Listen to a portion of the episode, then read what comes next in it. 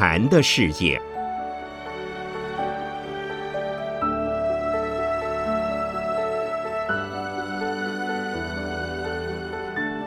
圣严法师著。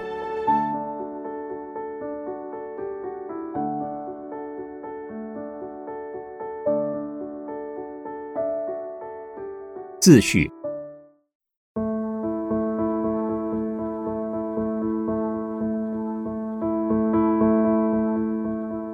在本书之前，我曾经出版过类似的三册书，《禅的生活》《拈花微笑》《禅与物》，都跟禅修的方法及禅修的观念有关。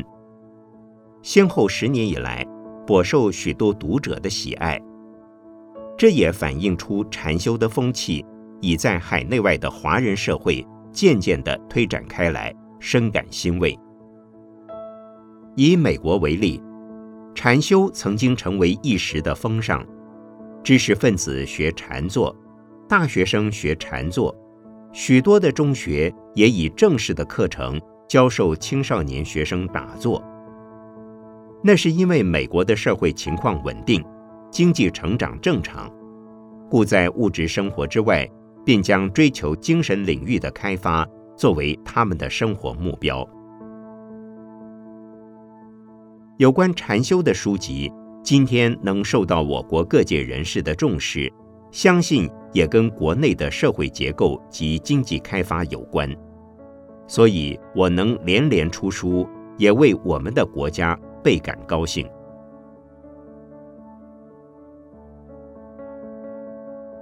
本书共收文稿二十九篇，长的约一万余字，短的两三千字。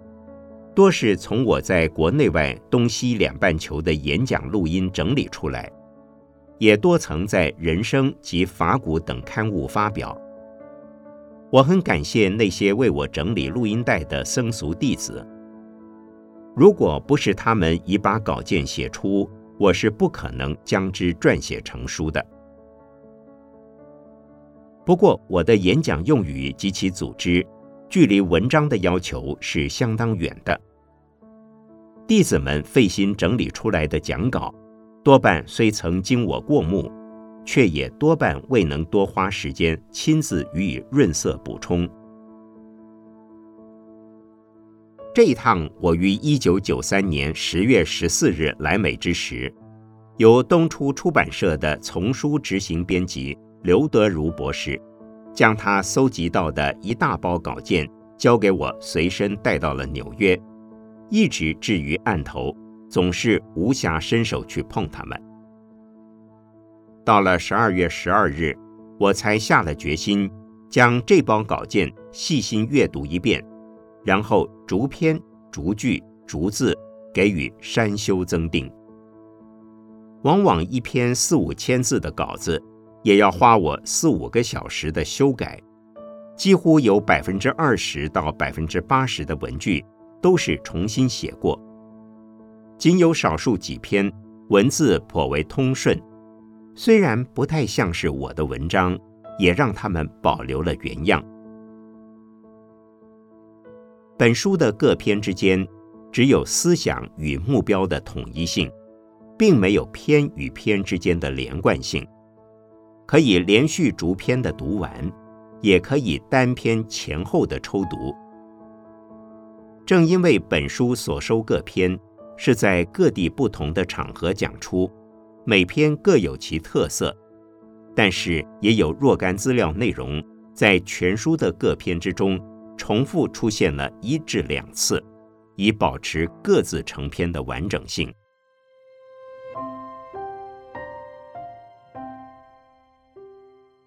本书的内容性质是以禅法的观念及禅修的方法，通过深入的体验及简明的介绍，推广到人间的现实生活中来，以其使得不论年龄、性别、职业层次、教育程度的社会大众，都能分享得到禅法的利益。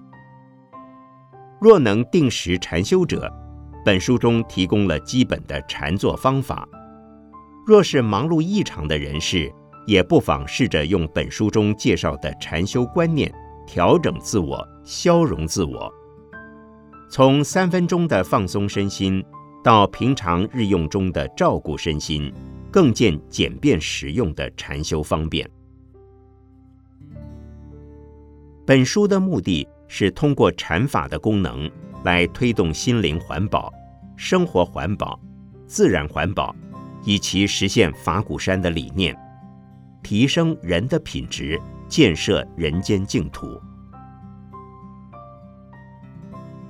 本书是我近十年来在世界各地弘扬禅法的实录和缩影。读完本书，也等于陪着我做了几年护法。文法学法的努力，其实除了无法感受到临场的气氛之外，本书各篇的内容都比讲出之时更加明朗与充实。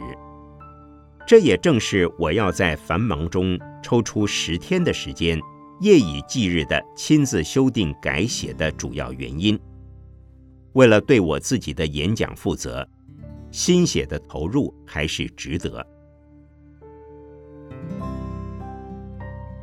最后要谢谢数年来各地方的善友们给了我演讲的机会，谢谢尤果会、卢果成等几位居士为我誊稿，姚果庄居士在这十天之间不眠不休，以惊人的抄写速度及校阅速度完成了本书的清稿。当然，青年名画家陈永模在百忙中为我作画，使本书增光。东初出版社的代主任果在沙弥尼、主编潘果松、美编许荣发及丛书编辑张敏琪等人，都为本书的出版奉献良多，一并在此深谢。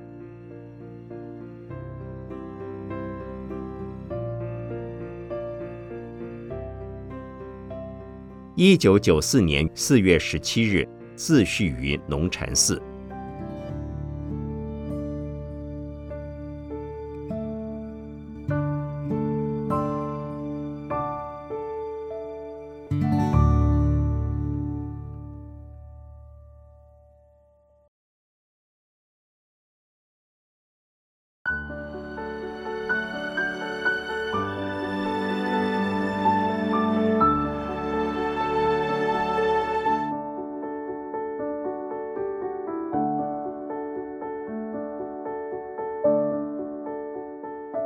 禅坐的基础方法，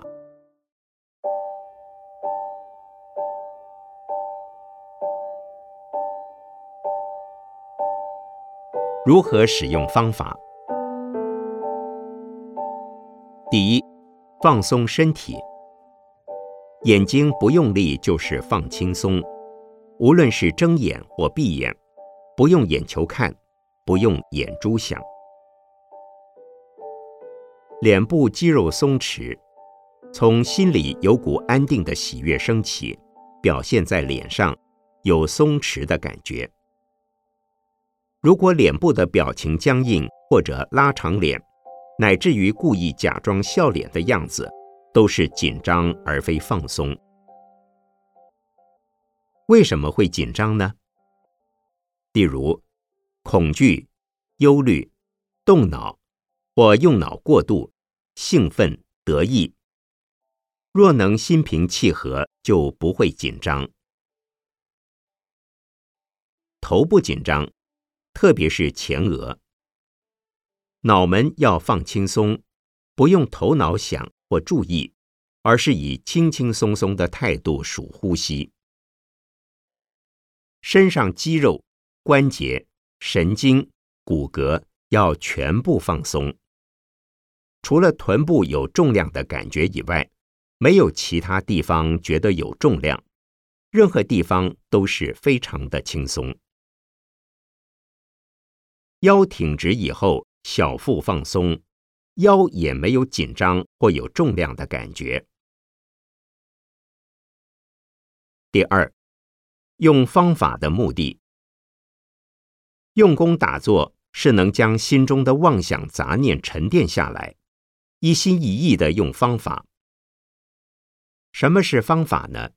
就是能使我们身心放松、安定，妄念渐渐减少。什么是妄念？就是胡思乱想或是杂念。例如，不要想的事情偏偏在想，不希望出现的念头又不听使唤的出现，念头混乱不统一，这就是妄想。要达到没有妄想杂念，确实不易，因此必须使用方法。第一，注意鼻孔呼吸的出入；第二，从一到十数呼吸出入。如此用方法，心才有所寄托，杂念才会越来越少。第三，数息的方法。注意呼吸，仅注意呼吸从鼻端出入的感觉，而不数数目。这种注意呼吸的出入尚会打妄想，因此需数呼吸的出入。先感觉呼吸是从鼻孔出入，气从鼻孔出去时就数一个数字，吸气时不管。当树木出来时，心念就贴在树木上，一直跟随到第二口气出去时，再数第二个树木。如此一口气一口气的数，数到十，再从一数起。数呼吸时，不要经常去注意呼吸，仅仅是在呼吸时知道鼻孔有气息的出入。然后就不注意鼻孔，而将注意力转移到树木上，将心念贴在树木上。数树木时，可以有声音的想象，不可有树木字的形象。不用头脑很紧张的数树木，而是用有心无心的心去数。第四，数习易犯的毛病，不易数好。有些人数不到几个字，数目就数乱了，甚至数忘了。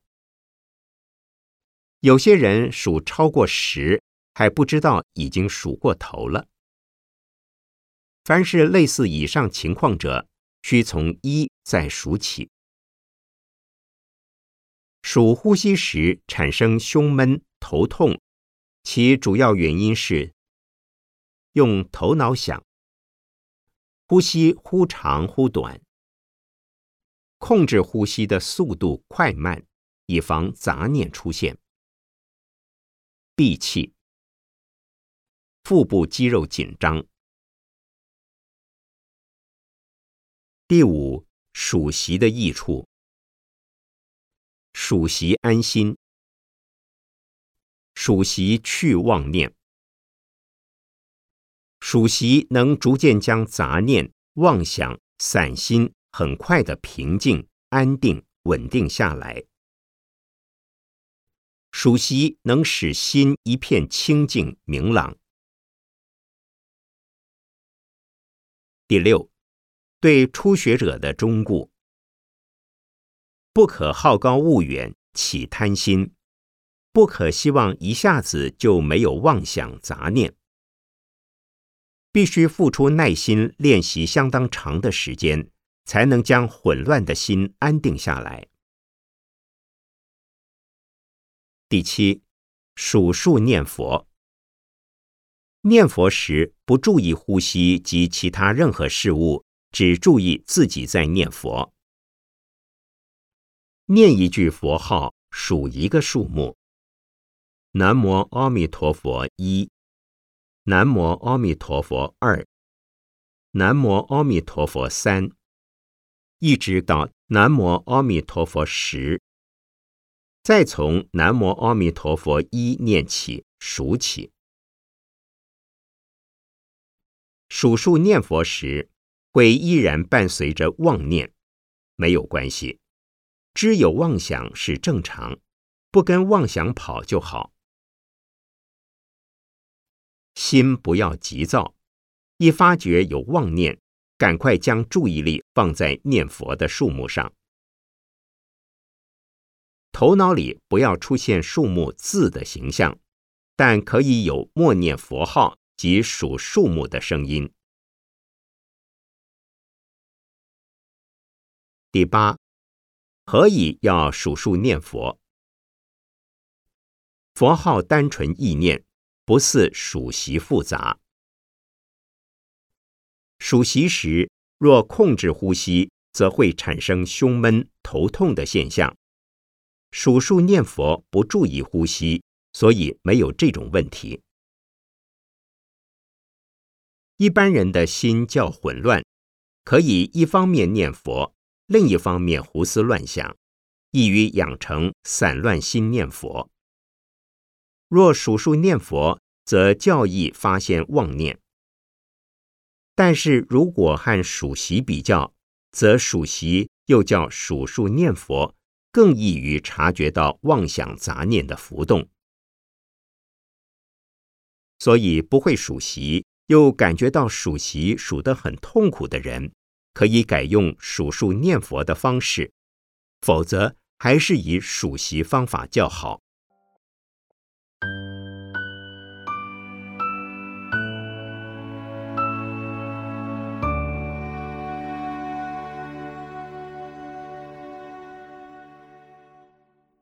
如何处理打坐引起的身心反应？打坐时，身体上一定会有不舒服的感觉，能不注意它是最好的办法。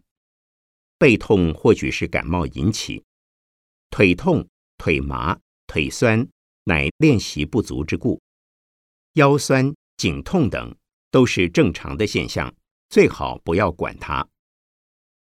如果没有办法不管时，可以轻轻的动一下，但不可有太大的动作，更不能时常移动身体，否则是越动越痛，造成心理不安。因此，要随时练习着注意方法，而不管身体上的感觉。方法就是上面所提的：放松身体，放松头部，数呼吸或数数念佛。这些方法用上力，就没有身体不舒服的感觉来扰乱你打坐了。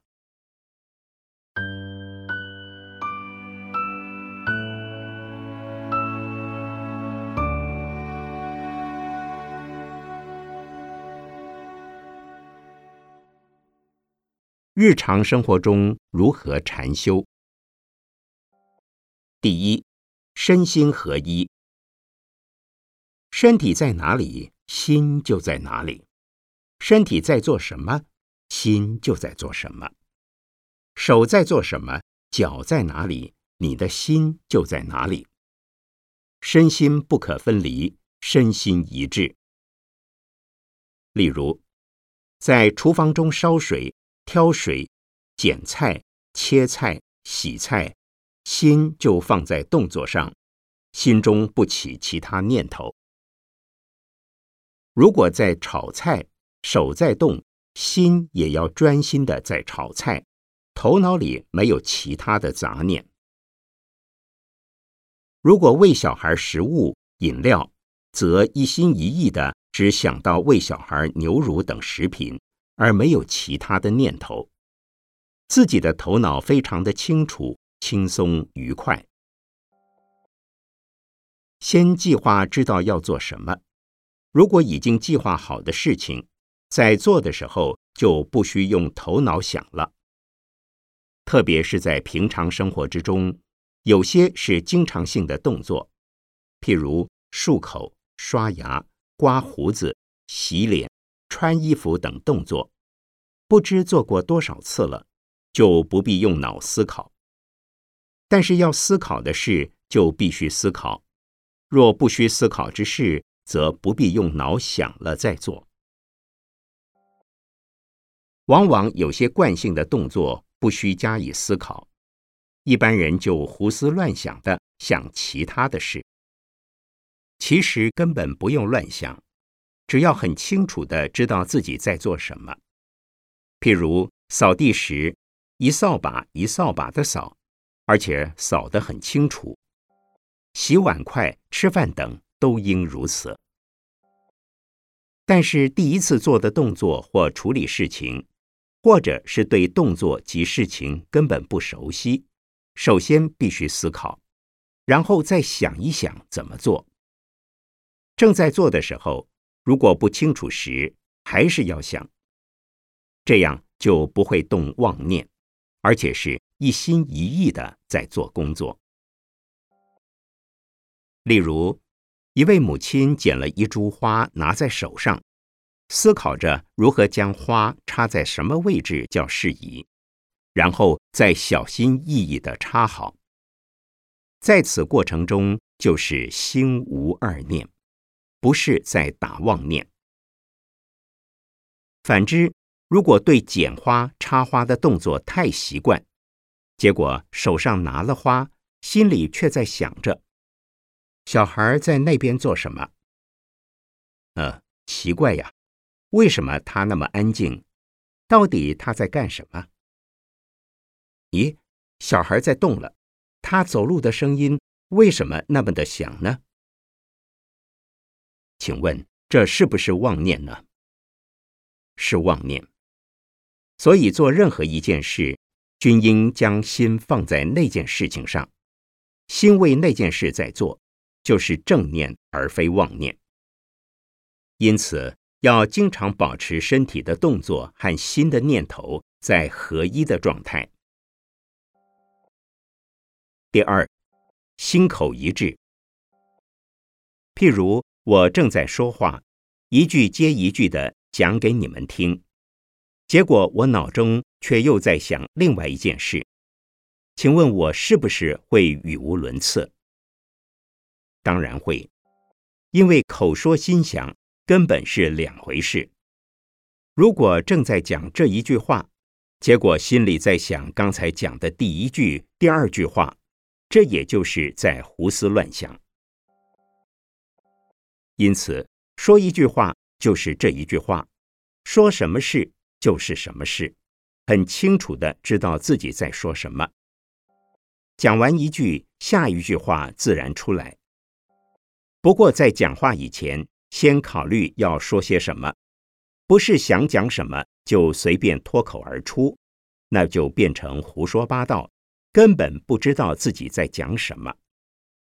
或许也没有什么话可讲，就是想用嘴巴不停的讲，这就是妄想，不是心口一致。心口一致，必然知道自己要讲什么。表达出来以后也是清清楚楚的，这是修行人对自己身体的动作、语言的行为都了解的清清楚楚，如此就不会做错事、说错话了。第三，心眼一如，胡思乱想的人可从其眼神窥见，因为眼神飘忽不定，心中无主。不知看什么，表面上好像什么都看，事实上没有集中焦点的对象，更不明白自己的眼睛为什么要看，就是不知道将眼睛定在何处，只是脑中的思想不断的动，所以眼神也似幽浮般的飘动。因此之故，可从人的眼神中观察出此人是否思想集中稳定。在日常生活之中，要对自己的任何一个动作全部负责，也就是一步一个坑，脚踏实地，步步为营。走路步步为营，讲话也是步步为营，任何动作都该步步为营，不是杂乱无章，不是东一榔头西一锤，而是要身心合一，心口合一。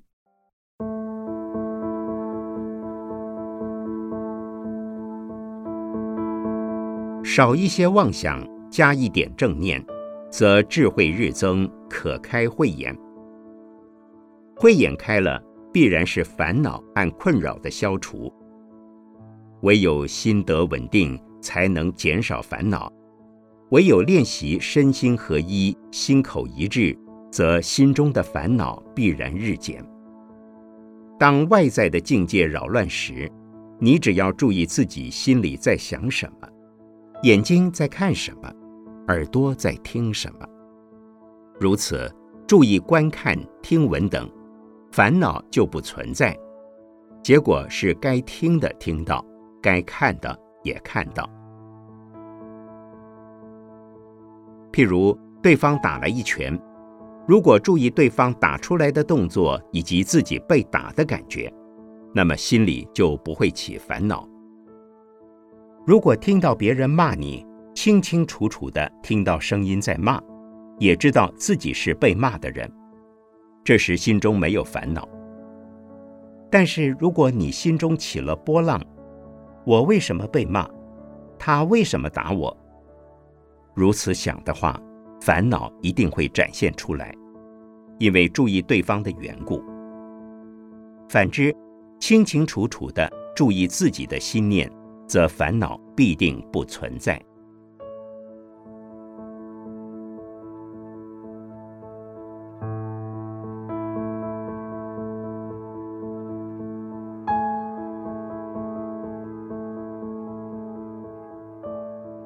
一九九三年十月十日，北投农禅寺。禅坐会开始。